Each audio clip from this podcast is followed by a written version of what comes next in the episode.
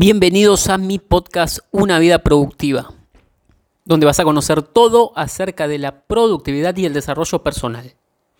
Mi nombre es Nicolás Sánchez Izame, soy autor y emprendedor, y en este podcast te voy a enseñar todo lo que aprendí acerca de cómo gestionar el tiempo que tenemos disponible para poder cumplir con nuestras metas y nuestros objetivos. Así que, sin más, comenzamos.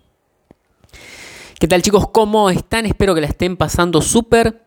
Bienvenidos al episodio número 185 de tu podcast Una vida productiva.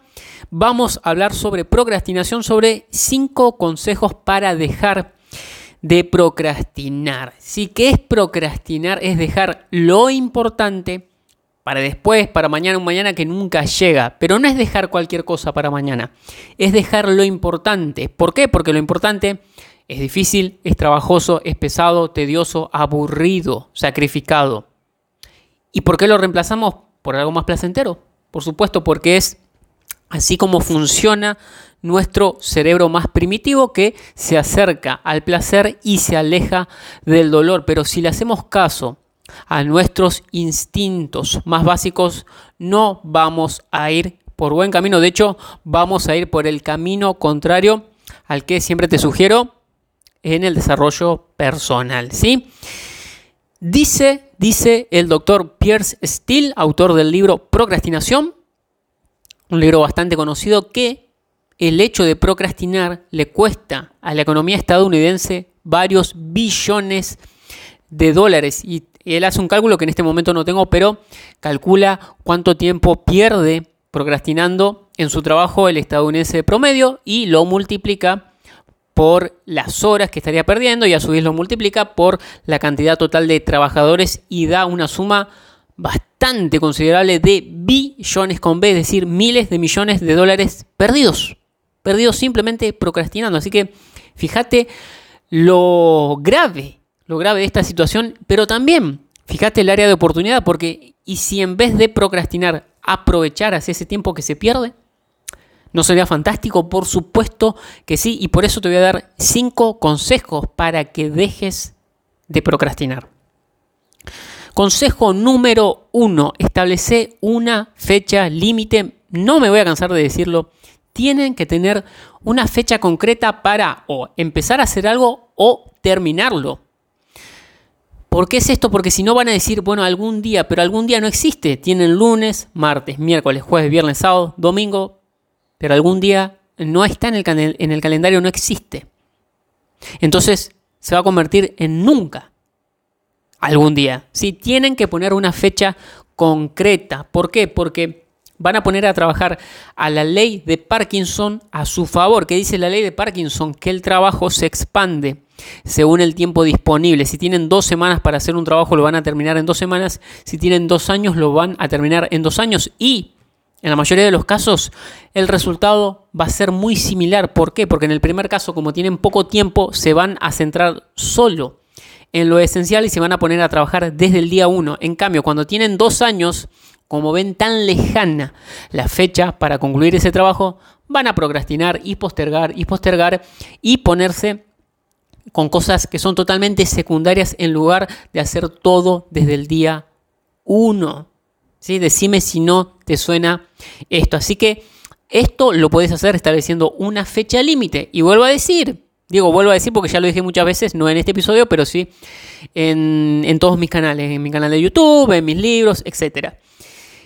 Si me pongo una fecha límite y cuando llega esa fecha límite no cumplí con todo el trabajo, no importa, me vuelvo a establecer una fecha límite. ¿Por qué digo que no importa? Porque lo más probable es que si hiciste bien las cosas, hayas avanzado un 80 o 90% del trabajo y solo te reste un 10 o 20% que lo vas a hacer mucho más rápido, ¿sí? Así que primer consejo para dejar de, procrastinar, dejar de andar diciendo sacar del vocabulario esto de algún día y poner una fecha límite concreta. Vamos con el consejo número 2 y este es obvio, muchas veces lo hemos escuchado, pero no sé si lo has si lo has realizado, si lo has aplicado, es divide y vencerás. ¿Qué sucede? ¿Por qué muchas personas procrastinan? Alguna de las razones es porque tienen un proyecto que es muy abrumador.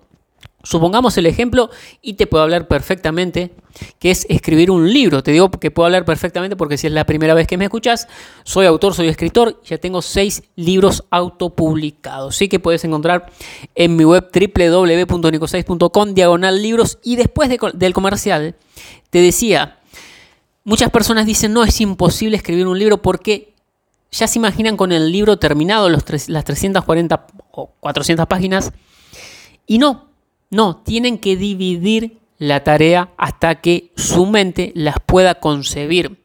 Porque si es aún muy abrumador, siguen dividiendo y dividiendo y subdividiendo hasta que puedan hacer esa pequeña tarea que en conjunto, tarea a tarea, proyecto a proyecto, van a concluir, siguiendo con el ejemplo, con terminar un libro. ¿Cuáles podrían ser eh, formas de dividir y vencer para escribir un libro? Bueno, Pensar primero en qué contenidos va a, tener, el libro. podemos pensar el título, que generalmente el título que se nos ocurre no es el que termina siendo al final.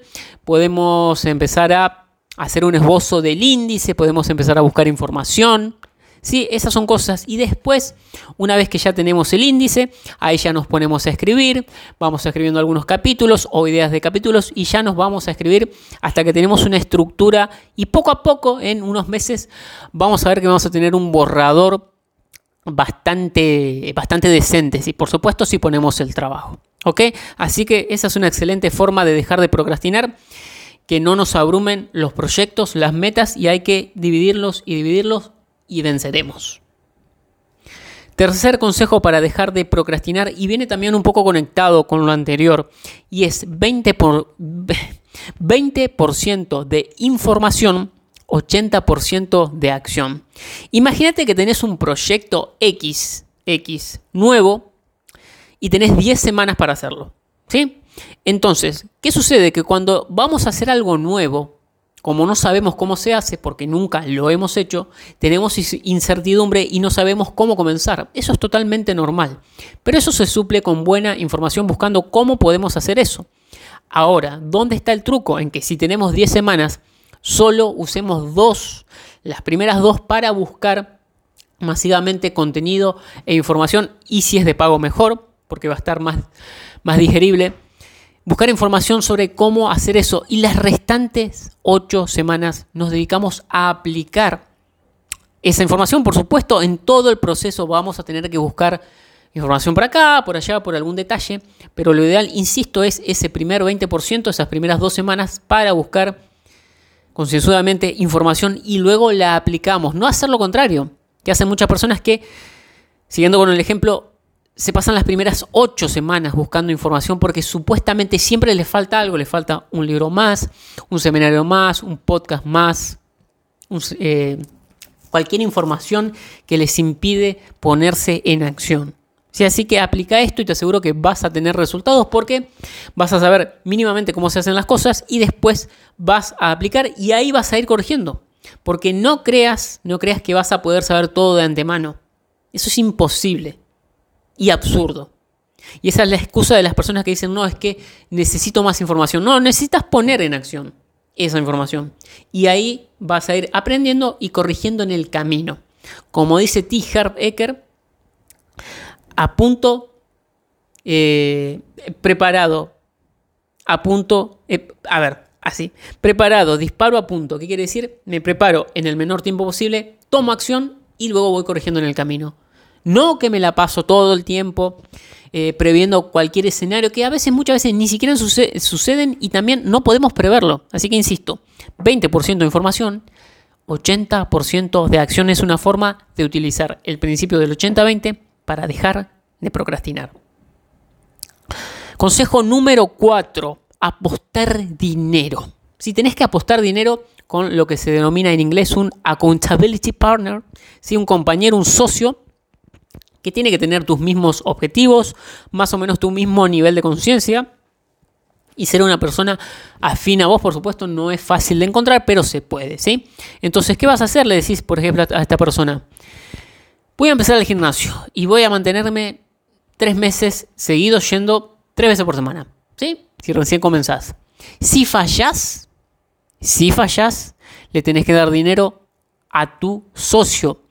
¿Cuánta cantidad de dinero? La que te duela. La que te duela, ¿por qué?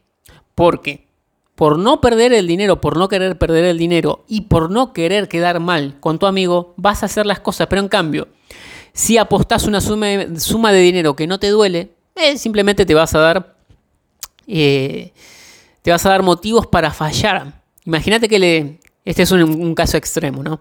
Pero imagínate que te comprometes con alguien y si fallas un solo día, le debes un millón de dólares. Te aseguro que no vas a fallar. ¿Por qué? Porque un millón de dólares es mucho. Si en cambio, si esa misma persona te dice, no, si fallas, me debes un dólar. Bueno, un dólar. La verdad, no es mucho. Entonces te vas a permitir fallar. Así que insisto, no hace falta que em, apuestes un millón de dólares, por supuesto, pero sí tiene que ser una cifra que a tu bolsillo le duele y esto obviamente depende de tus ingresos, de tu país, de la moneda, de la moneda que se maneje en tu país, etcétera, etcétera, etcétera. Pero me entendés lo que te estoy diciendo. Algo que te duela. Si apostás dinero en algo que te duela y te aseguro que es un mecanismo de compromiso que va a hacer que muy probablemente cumplas con esos compromisos. Y vamos con el quinto y último consejo para dejar de procrastinar. Y este también es bastante obvio, se trata de simplificar, que es hacer menos proyectos, hacer menos cosas.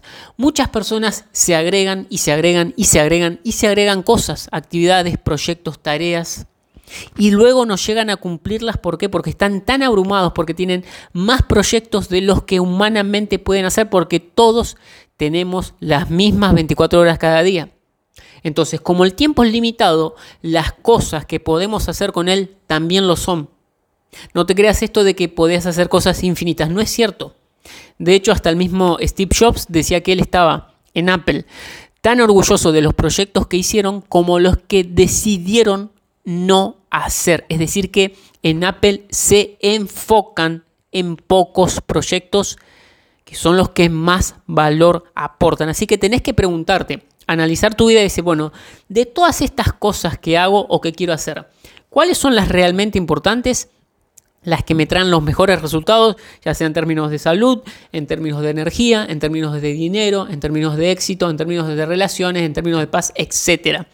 Y hacer ese filtro, ese 20% que me trae el 80% de resultados y enfocarme en ese 20%. Y esto, te lo digo, vas a tener que simplificar. Y la manera de simplificar es eliminando, no adicionando. Eliminas cosas.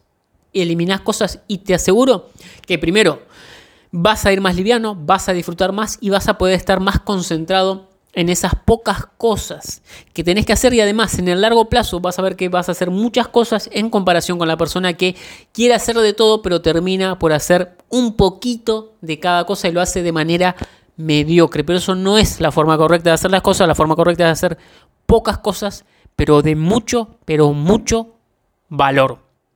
Así que bueno chicos, estos fueron los 5 consejos para dejar de procrastinar. Si quieren una guía completa, totalmente completa, que les explica absolutamente todo, eh, cómo surgió la procrastinación, cómo se relaciona con la neurociencia, con el funcionamiento del cerebro, de nuestra mente, tienen mi libro Adiós Procrastinación, un libro que está gustando mucho, que lo pueden encontrar en Amazon y si no también pueden ir a mi web www.nicosais.com diagonal libros y ahí buscan este libro que es el cuarto de la colección Controla tu tiempo, la colección que por ahora tiene seis libros. Sí que van a ver más, eso se los aseguro.